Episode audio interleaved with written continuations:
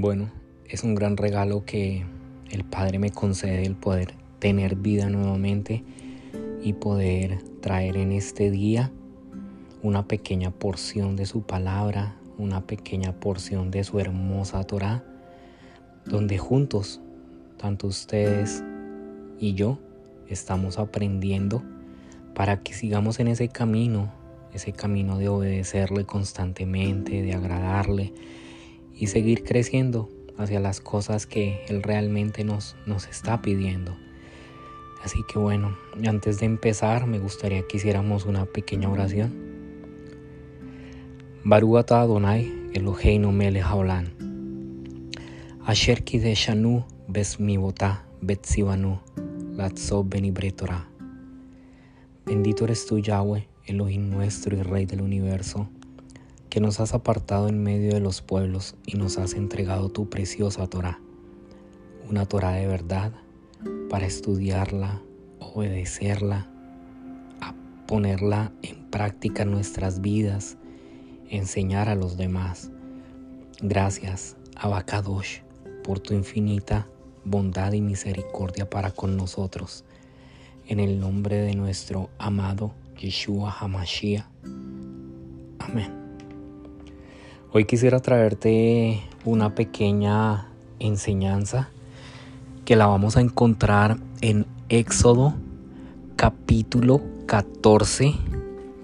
Eh, voy a resumirla, no los voy a leer todos los versículos porque por el tiempo, pero te invito a que tú lo hagas cuando ya estés en tu casa, cuando ya estés en un momento más de quietud, que te tomes ese tiempo y estudies esta porción de la palabra donde nos está mostrando cómo los israelitas cruzan el Mar Rojo.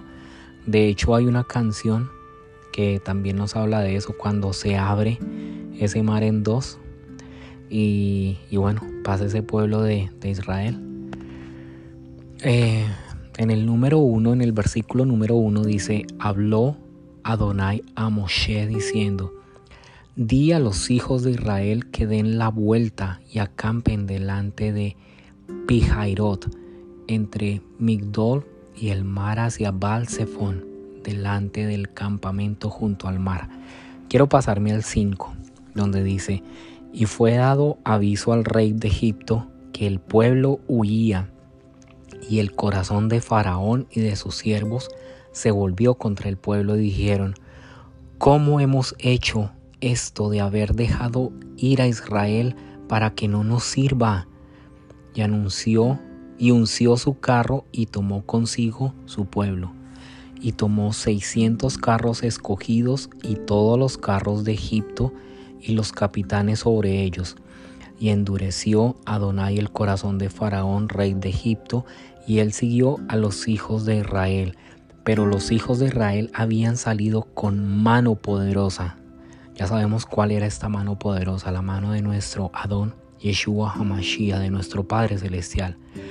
Siguiéndolos pues, los egipcios con toda la caballería y carros de Faraón, su gente de a caballo y todo su ejército los alcanzaron acampando junto al mar al lado de Pijairot, delante de Baal Y cuando Faraón se hubo acercado, los hijos de Israel alzaron sus ojos, y he aquí que los egipcios venían tras ellos, por lo que los hijos de Israel temieron en gran manera y clamaron a Adonai.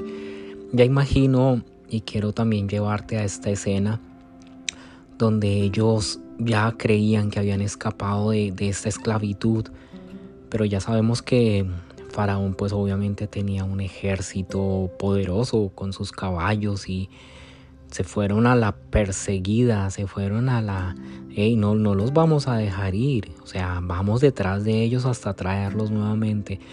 Y ese pueblo de Israel, como corrían y estaban desesperados, pero ellos por un lado sabían que iban con esa mano poderosa, así que bueno, pero por el otro lado también iban dudando. Cuando Faraón se hubo acercado a los hijos de Israel, alzaron sus ojos y he aquí que los egipcios venían tras ellos, por lo que los hijos de Israel temieron en gran manera y clamaron a Adonai. Sigo en el versículo 11. Y dijeron a Moshe, no había sepulcros en Egipto que nos has sacado para que muramos en el desierto, porque has hecho así con nosotros, que nos has sacado de Egipto. ¿Por qué? ¿No es esto lo que te hablamos en Egipto diciendo, déjanos servir a los egipcios, porque mejor nos fuera servir a los egipcios que morir nosotros en el desierto? vemos como ellos por ese miedo que tenían empezaron a decir tantas barbaridades, tantas cosas que, estaban ofendiendo al Eterno. Ey, nos hubieras dejado mejor allá, o sea, para venir a morir aquí.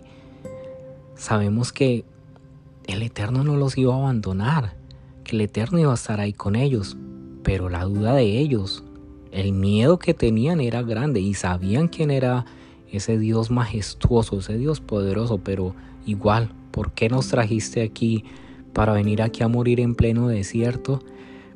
A veces no valoramos y no vemos más allá de lo que realmente estamos teniendo. Pero bueno, continuemos con el versículo 13. Y Moshe dijo al pueblo, no temáis, estad firmes y ved la salvación que Adonai hará hoy con vosotros, porque los egipcios que hoy habéis visto, nunca más para siempre los veréis. Y Adonai peleará por vosotros y vosotros estaréis tranquilos. Entonces Adonai dijo a Moshe, estoy en el versículo 15, ¿por qué clamas a mí? Di a los hijos de Israel que marchen. Y tú alza tu vara y extiende tu mano sobre el mar y divídelo, y entren los hijos de Israel por en medio del mar en seco. Y he aquí, yo endureceré el corazón de los egipcios para que los sigan, y yo me glorificaré en Faraón y en todo su ejército, en sus carros y en su caballería. Versículo 18. Y sabrán los egipcios que yo soy Adonai, cuando me glorifique cuando me glorifiqué en Faraón, en sus carros y en su gente de a caballo. Y el ángel de Adonai que iba delante del campamento de Israel se apartó e iba en pos de ellos, y asimismo la columna de nube que iba delante de ellos se apartó y se puso a sus espaldas, y iba entre el campamento de los egipcios y el campamento de Israel, y era nube y tinieblas para aquellos, y alumbraba a Israel de noche, y en toda aquella noche nunca se acercaron los unos a los otros. Y extendió Moshe su mano sobre el mar e hizo Adonai que el mar se retirase por recio viento oriental toda aquella noche y, y volvió el mar en seco y las aguas quedaron divididas. Entonces los hijos de Israel, ese es el versículo 22 y aquí quiero parar. Entonces los hijos de Israel entraron por en medio del mar en seco, teniendo las aguas como muro a su derecha y a su izquierda. Si ustedes miran, de hecho hay una canción que se llama El Poderoso de Israel. Los invito a que la busquen ahí en, YouTube. Y también lo quiero parar aquí para que ustedes mismos analicen de ahí para adelante hagan un estudio más profundo de lo que es este, este capítulo interesante como todo lo que nos trae nuestro amado Padre en la palabra. Pero quiero traerlo a acotación junto con lo que nos trae Tito o Titus en 2.14. ¿Quién se dio a sí mismo por nosotros para redimirnos de toda iniquidad, injusticia, agravio y purificar para sí mismo un pueblo propio, celoso de buenas obras? Quiero que sepamos que cuando tenemos persecución, cuando tenemos opresión, cuando tenemos esa opresión de Faraón, como estamos viendo ahí, que él empezó a, a ir detrás de este pueblo, de ese pueblo de Israel, los oprimía, los perseguía porque estaban dejando Egipto. Asimismo nosotros cuando salimos de ese Egipto, ¿cuál es ese Egipto? Cuando decidimos obedecer su Torah y empezar a caminar con sus mandamientos, a obedecerlo. Ese es ese Egipto en el que nosotros estamos saliendo.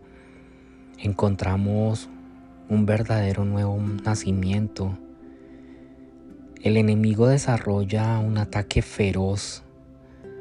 El enemigo empieza a meterse con lo que más nos duele, con eso que, que más nos afecta. Pero recordemos, la provisión divina está ahí siempre con nosotros, con esa columna de fuego, con esa nube que nos está protegiendo de día y de noche, aunque estemos pasando un desierto.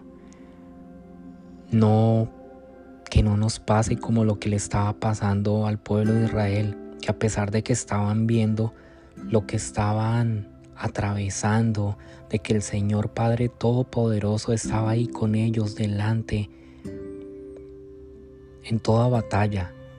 Ellos más sin embargo dudaban y le decían a Moshe, pero ¿por qué nos trajiste aquí? Mejor nos hubiéramos quedado allá donde estábamos para venir aquí a morir este desierto.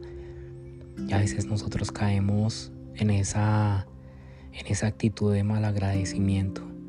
Somos mal agradecidos con nuestro Padre y decimos, pero ¿por qué nos está pasando esto? ¿Y tú por qué nos haces esto? Y se nos olvida quién es el que va con nosotros peleando toda buena batalla. No olvidemos que a pesar del desierto que podamos estar atravesando, aunque somos llevados por esas pruebas, en ellas somos sustentados por el Adón. En Primera de Corintios 10:13 o Coritina Lev, no, no les ha venido ninguna prueba que no sea humana, pero Elohim es fiel y no dejará que reciban pruebas mayores de las que pueden soportar, sino que junto con la prueba dará la salida para que la puedan resistir. Cada batalla que se nos presenta nos acerca cada vez más al cumplimiento de la promesa de Adonai, dada a nuestro padre Abraham. Ya para terminar, quiero leerte lo que nos trae Juan 1.29 o Johanan 1.29, donde nos dice, Yeshua derramó su sangre para darnos vida y libertad.